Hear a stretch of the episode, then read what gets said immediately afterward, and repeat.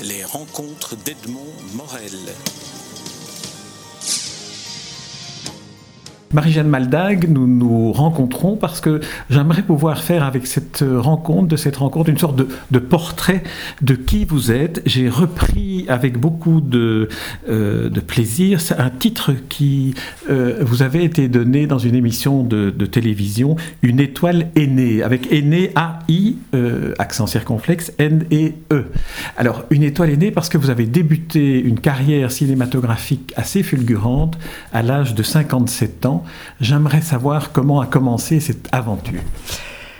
Euh, comment a commencé cette aventure? Ben, C'est environ un an avant, donc vers, euh, vers 56 ans, je me suis réveillée un matin, pas réveillée, c'est une...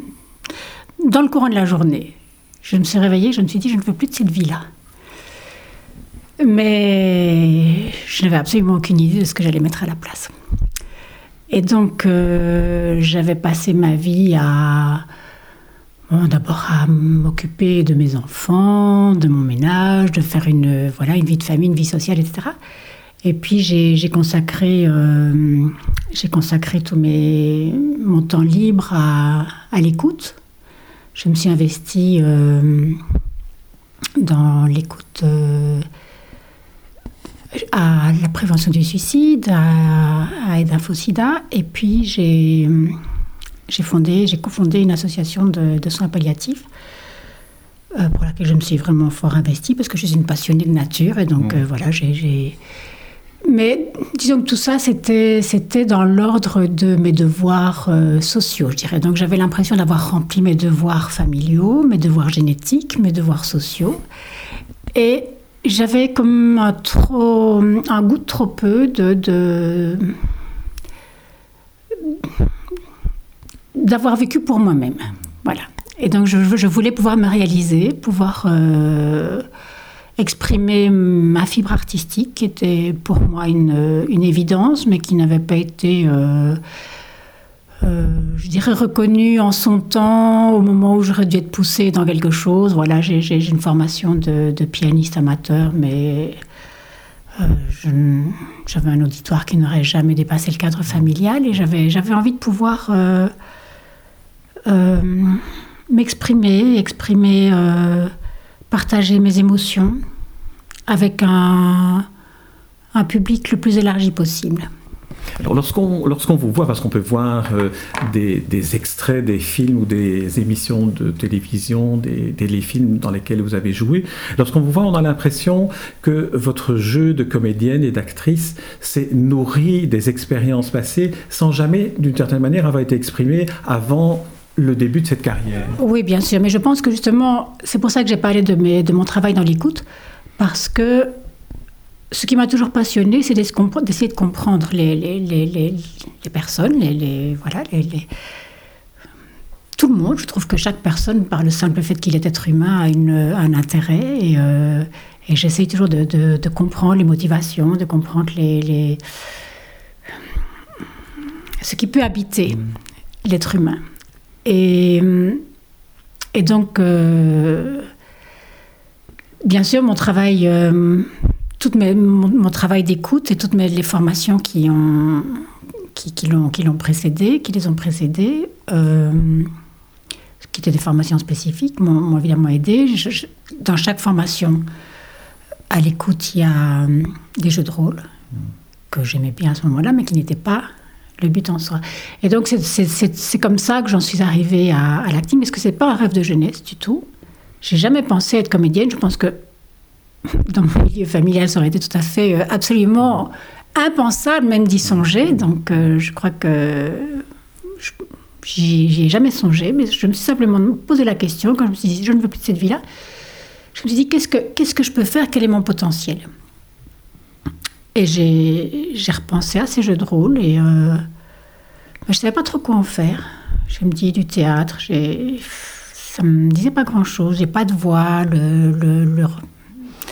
Je trouvais que c'était des investissements quand même euh, qui, pouvaient, qui pouvaient être lourds en, temps quand on, commence, quand on commence un spectacle, qu'il y a des tournées, des choses comme ça. Ça me faisait, ça me faisait un peu peur. L'impro, aussi. Je voyais pas trop ce que je pouvais faire. Et puis j'ai vu par hasard une annonce euh, acteur au cinéma, un stage, dix jours, euh, à Neuchâteau, dans un, un internat. Et je me suis dit, mais ça, je peux le faire. La fameuse académie d'été. La fameuse académie, l'académie d'été pour adultes. Et donc, je suis partie, je me suis, je me suis inscrite d'abord, euh, sans être sûre du tout de, de, pouvoir, de pouvoir être acceptée, parce qu'il fallait un prérequis de d'expérience euh, en théâtre ou de formation en dramatique. J'avais ni l'un ni l'autre. Oui, j'avais bien suivi des cours d'art dramatique à l'école, mais il y a, il fait perpète et je m'étais enfuie parce que j'étais très, très, très timide à l'époque. Et donc, je n'ai pas, j'ai pas pu faire valoir ça, mais je, voilà, j'ai posé ma candidature en disant ma motivation, c'est de je n'ai pas fait, j'ai pas fait les, les, les, prérequis, mais j'ai une expérience de vie. La vie n'est-elle pas une succession de rôles qu'on joue avec plus ou moins de succès Fille, épouse, mère, belle-mère, grand-mère, femme. Et parce qu'il me semblait que voilà, mon vécu me permettait quand même de d'avoir suffisamment de, de, de, réservoir émotionnel. Je pense que j'ai un grand réservoir émotionnel, que je ne suis pas passée à côté de mes émotions, j'ai essayé de les, de les, vivre pleinement, quelles qu'elles soient. Et, euh, j'ai facilement accès à ce réservoir. Bon, bien sûr, euh, euh, j'ai fait après ça des formations qui m'ont aidé aussi, qui m'ont aidé à, à, ouvrir les portes et à les refermer surtout, parce que c'est important de pouvoir les refermer. Quelle a été votre motivation lorsque vous êtes lancé dans, dans ces expériences de vous mettre à l'écoute? Parce que c'est quand même aussi un, un, choix important de se mettre à l'écoute de personnes en détresse et donc de prendre sur soi une part de, de la détresse qui vous est confiée. Mais je pense que, je ne sais pas, de par ma, ma situation dans, dans ma famille, euh, j'ai énormément écouté, beaucoup plus que parlé. J'ai plus écouté que ce que je n'ai pu m'exprimer. Et je pense que j'ai une capacité d'empathie qui est voilà, qui n'est pas négligeable. Et, j'ai voulu mettre ça à profit. J'ai trouvé que euh, je pouvais, voilà, c'était, c'était une façon pour moi de me situer dans la société, de, d'avoir une utilité aussi.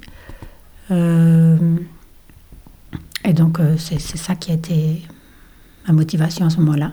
Parmi les initiatives que vous avez prises euh, dans, ce contexte de l'écoute, il y a aussi la création euh, d'une association, pour les, pour les soins palliatifs. Et, là, on arrive peut-être à quelque chose qui est encore plus, plus intense, plus profond au niveau du, de l'empathie émotionnelle. Ben, je ne sais pas, parce que les, les, choix d'écoute que j'avais faits, c'est quand même toujours autour de la mort. la prévention des suicides, euh, d'info-sida, c'est aussi, bon, et, puis les soins palliatifs, euh, c'est quand même toujours, oui, c'est le rapport avec la mort, c'est la, peur de la mort, c'est l'écoute de l'expression de la peur de la mort chez les, chez les autres. Non pas que j'ai une réponse, mais j'ai peut-être une, une capacité de l'entendre il y a une, une, phrase célèbre de, de, Goethe, je crois, qui dit Parler est un besoin, écouter est un art. Euh, peut-être. Elle me vient maintenant en vous écoutant. Euh, alors, si vous voulez, j'aimerais bien qu'on revienne maintenant à, la carrière de, de comédien et, et d'acteur.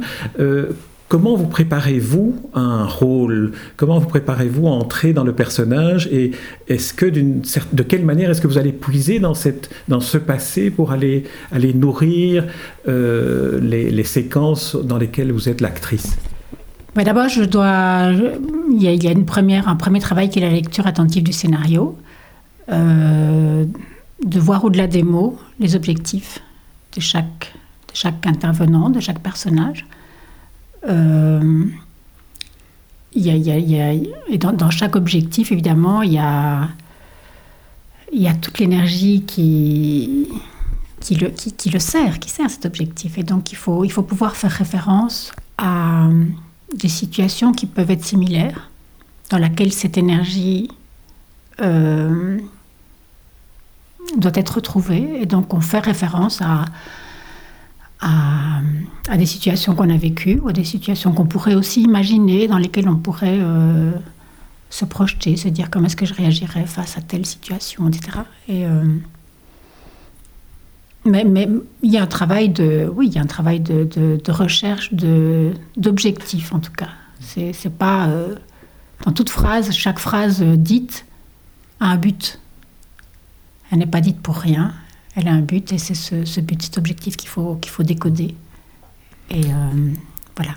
Mais il n'y a pas que, la phrase, il y a aussi euh, le corps, le regard. Vous avez un regard qui est très, euh, très mobile, très intense. On a l'impression que beaucoup de votre jeu passe par le regard et aussi par la voix, parce que vous dites que vous n'avez pas une voix de théâtre, mais vous avez une voix, et tous ceux qui vous écouteront euh, s'en rendent compte, qui est une voix qui est remplie d'une sorte de, charge émotionnelle, d'une sorte de tremblement. je pense que la voix, elle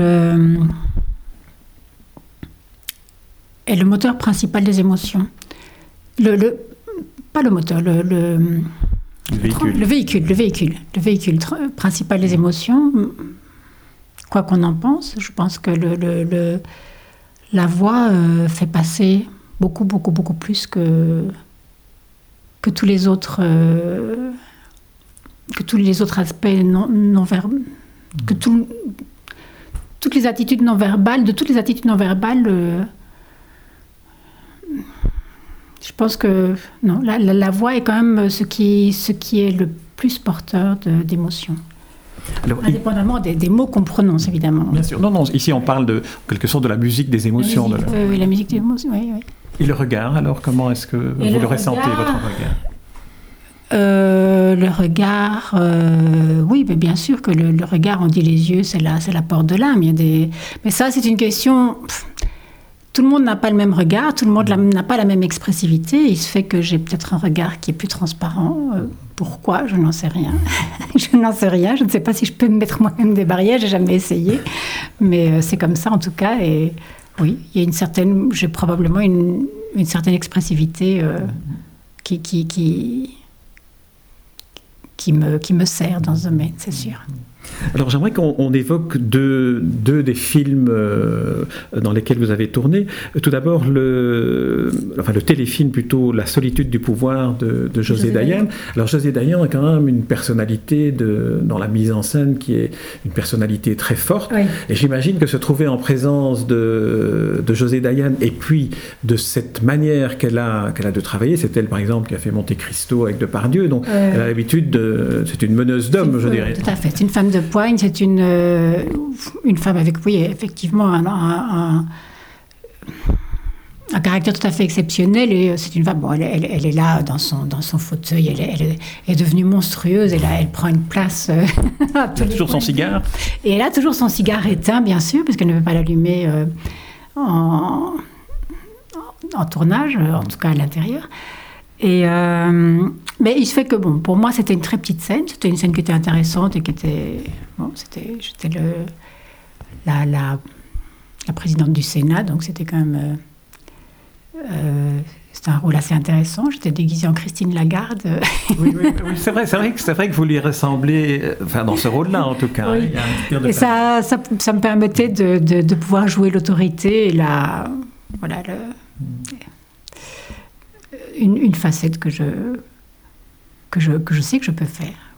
Et bon, mais le, rapport en lui-même avec José Dayan, oui, c'était, c'était juste, c'était pas, c'était pas très long, c'était une journée de tournage, c'était pas un grand rôle, mais, euh, effectivement, ça, c'est une femme qui, oui, qui m'a marqué, oui, par euh, justement son aspect tout à fait euh, peu conventionnel et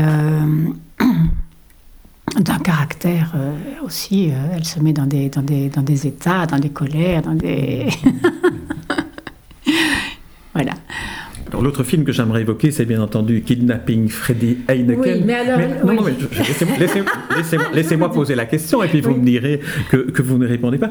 Je, ne veux pas avoir des, des échos du tournage ni de la manière de travailler d'Anthony Hopkins. Je veux simplement savoir comment ça vous est... Euh, comment ça m'est tombé dessus? Comment ça vous est tombé dessus? Alors, comment ça m'est tombé dessus? J'étais. Euh, il faut savoir que c'est un très petit rôle aussi, malgré que, bon, voilà, je suis l'épouse d'Anthony Hopkins, que j'aurais vraiment espéré avoir un plus grand rôle, ça c'est clair. C'est un très... Ça va venir. c'est un très petit rôle, mais je trouvais que déjà rien que le, fait d'être, d'avoir été sélectionnée pour être l'épouse d'Anthony Hopkins, c'était, c'était pas mal. Et il se fait que euh, toutes les scènes que, que j'ai tournées, ont été coupés au montage. Donc je n'apparais même pas dans le film. Et c'est pour ça que, bon, avant, avant le film, je n'aimais pas. Bon, il, se fait que j'ai été répertoriée, mon, mon, nom était, était indiqué dans le, dans le, sur IMDB Pro. Euh, j'étais répertoriée comme étant. Euh, faisant partie du tournage avec tel, tel rôle. J'ai voilà, j'ai eu un cachet de, de, de, comédienne pour un rôle important, enfin, pas un, rôle secondaire, mais un vrai rôle. Pas ni une figuration, ni une soulette, ni quoi que ce soit. C'était vraiment un rôle euh, dans toutes les. comment Tout à fait, tout à fait en bonne et due forme, avec. Euh, voilà. Le, le, cachet euh, qui correspondait. Bon. Et en fait, j'avais été appelée par, mon, par un des directeurs de casting, Michael Beer, avec qui je travaille régulièrement à Bruxelles. Et euh, il m'appelle et il me dit Est-ce que tu veux être la femme d'Anthony Hopkins? Et je dis euh, Oui. il me dit Bon, ben, tu viens demain, casting demain matin. Et je dis Non, demain, je ne peux pas venir, je pars aux États-Unis. Il faut annuler alors. Alors là, bon, j'avais pris mon billet quand même longtemps à l'avance. C'était un billet pour la côte, euh, la côte ouest, c'est pas, c'est pas donné. Euh, mais je, pour moi, ça faisait pas. Je, ne sais pas, je lui ai répondu comme ça du tac au tac non, demain, c'est pas possible, je peux pas. Et il me dit c'est pas grave, c'est pas grave, j'ai assez d'images de toi. Et euh, bon, comme il avait l'air tout à fait rassuré et rassurant, je ne me suis pas euh, posé plus de questions. J'étais, j'étais, c'était la, soirée de clôture du FIF à Namur. Et euh, j'étais, voilà, j'étais, on allait commencer la, la, la fin de la fin de la, clôture, de la soirée. festival.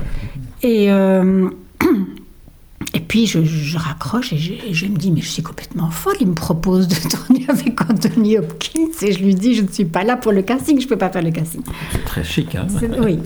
Donc, euh, euh, je, je, je, je, dors dessus, je reprends mon avion, je prends mon avion tôt le lendemain, et puis j'arrive à, j'arrive à Los Angeles où j'allais pour des raisons tout à fait familiales, mais bon, beaucoup de gens évidemment ont fait l'amalgame parce que il se fait que ma destination était Los Angeles. Et euh, arrivé là, je renvoie vite un mail à Michael et je lui dis écoute, si tu veux, je peux faire des bouts d'essai ici, je te les envoie. Et il me répond non, non, t'inquiète pas, j'ai assez d'images de toi, c'est pas un problème. Et. Euh, Bon, le, je, je, je, je, tremble pendant deux, trois jours, et le, après trois jours, il m'envoie un mail, il me dit Ça y est, c'est bon, tu es sélectionné.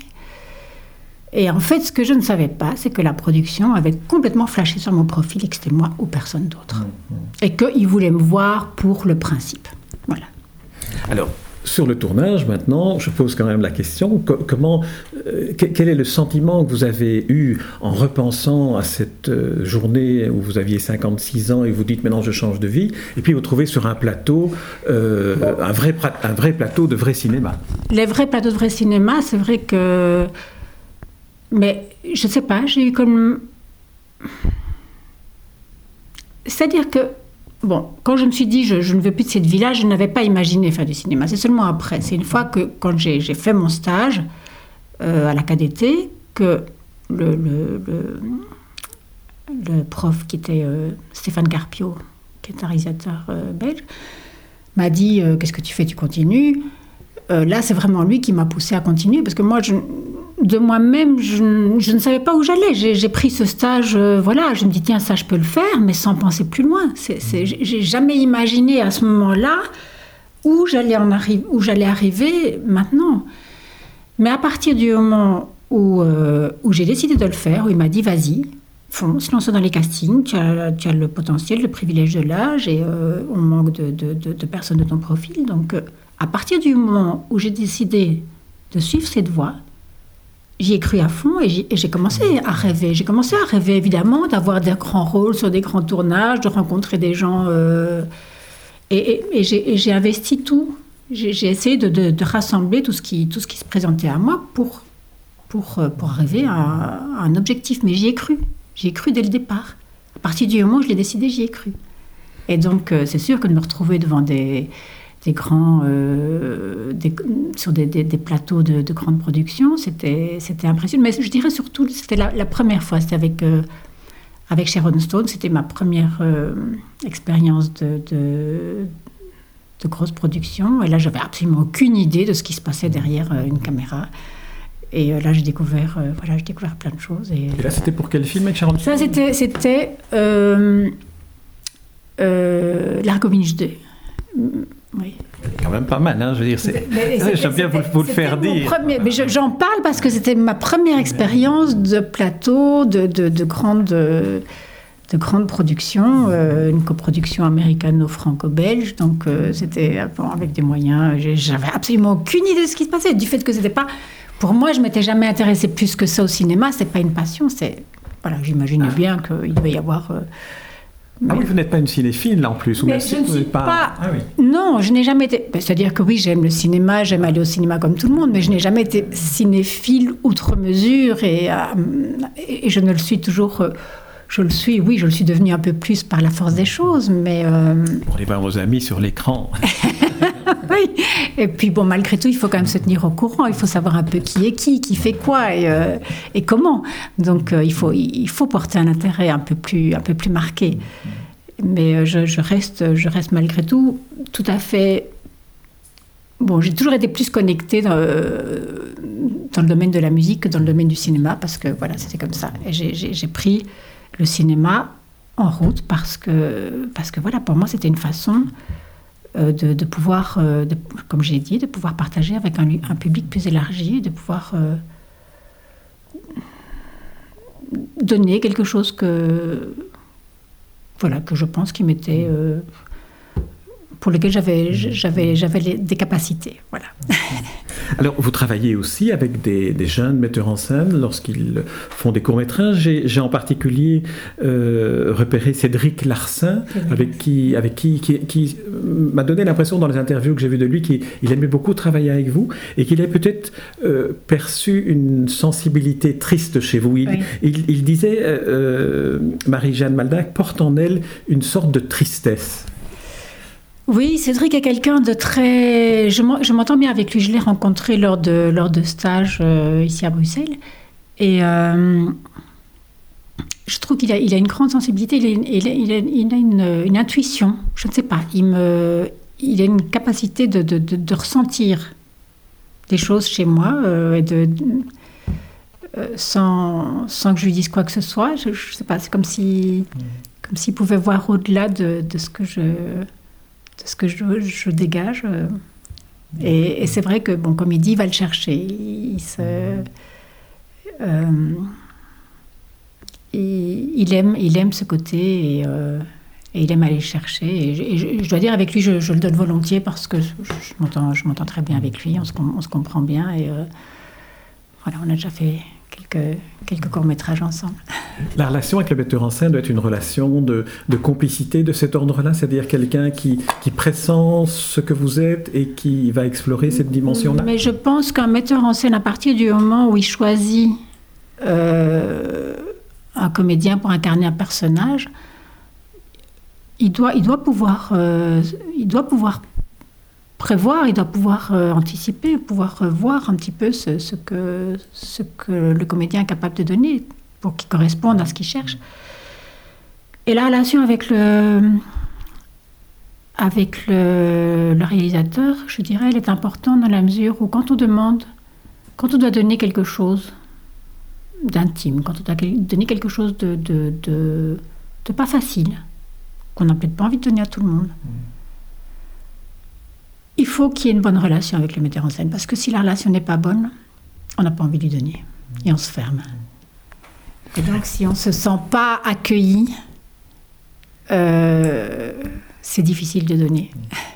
Est-ce que vous avez l'impression que vous avez donné beaucoup euh, dans, ces, dans ces personnages que vous incarnez, beaucoup, beaucoup de vous-même? Et euh, ma question pour la préciser un peu, est-ce que vous avez l'impression que vous avez enfin trouvé le rôle de, de, de votre vie nouvelle en devenant actrice? Puisque vous disiez que vous aviez joué tous vos rôles sociaux, familiaux, Oui. génétiques même. Oui. Est-ce que maintenant vous avez trouvé un rôle qui finalement est celui de jouer des rôles? Oui. c'est moi, c'est oui. C'est moi, Marie-Jeanne Maldac, comédienne, euh, qui, qui m'exprime en tant que comédienne et qui peut, euh, voilà, peut-être justement faire vivre tous ces personnages que j'ai observés. Alors on ne peut quand même pas euh, non plus cacher que euh, le changement de vie que vous avez décidé de faire est quelque chose qui est très courageux, qui demande beaucoup d'énergie, qui demande une grande euh, résolution. je sais que vous n'êtes pas la seule ou le seul dans, ce cas-là, et beaucoup ne prennent pas la décision, la résolution de franchir le cap. Qu'est-ce que vous diriez à, à, celles et ceux qui pourraient se trouver dans la situation où vous étiez ce jour-là où vous vous dites, cette vie, je n'en veux plus, je veux vivre ma vie Disons que moi, j'ai réfléchi sûrement pendant un an à savoir quel était mon, potentiel et ce que j'avais vraiment envie de faire. Et puis, euh, c'est sûr que euh, tout mon travail autour de l'écoute et autour de, des jeux de rôle, c'était quelque chose qui, pesait vraiment lourd dans la balance. Je c'était vraiment vers ça que j'avais envie d'aller, d'exploiter ce créneau-là. Et ce que j'aurais envie de dire à quelqu'un qui se lance, c'est d'y croire, c'est de ne pas dire j'essaye, c'est de dire je le fais. C'est de croire en soi et de croire, euh, croire qu'on a envie de le faire. Je pense que c'est ça le moteur principal, c'est de, de, de, garder confiance dans, dans son désir. Très bien. Marie-Jeanne Maldac, je vous remercie pour cet entretien. Et alors, euh, comme ceux qui nous écoutent, j'attends de vous voir sur euh, les écrans, les écrans de télévision, les écrans de cinéma, et peut-être euh, dans un très très grand rôle ou un rôle principal bientôt. Est-ce qu'il y en a un, une équipe de cinéma, un réalisateur avec lequel vous rêveriez de, travailler? Mais avec qui je rêverais de travailler, je ne sais pas. Je n'ai pas d'idée préconçue comme ça. Euh, non, pas, pas, nécessairement à propos d'un réalisateur. Je trouve que non. Je trouve que chaque, euh, chaque fois, la, la, rencontre avec un réalisateur est une découverte. La, la, découverte du scénario aussi est toute une, toute une aventure. Euh, et voilà, ça, ça. Mais je, je, dois dire que je n'ai jamais reçu de scénario qui ne me parlait absolument pas, ou alors dans des petits courts-métrages, des choses comme ça, des choses que j'ai refusées. Oui, plus, mais là, je dirais c'était plus des rencontres qui ont été faites, euh, des, réalisateurs qui ne me connaissaient pas vraiment, ou des projets étudiants, des choses comme ça. Mais sinon, euh, en général, euh, non, ce sont des. des... Je pense qu'il n'y a pas de hasard non plus dans le choix. Il n'y a pas de hasard non plus. Très bien, merci Marie-Jeanne Maldag. Les rencontres d'Edmond Morel.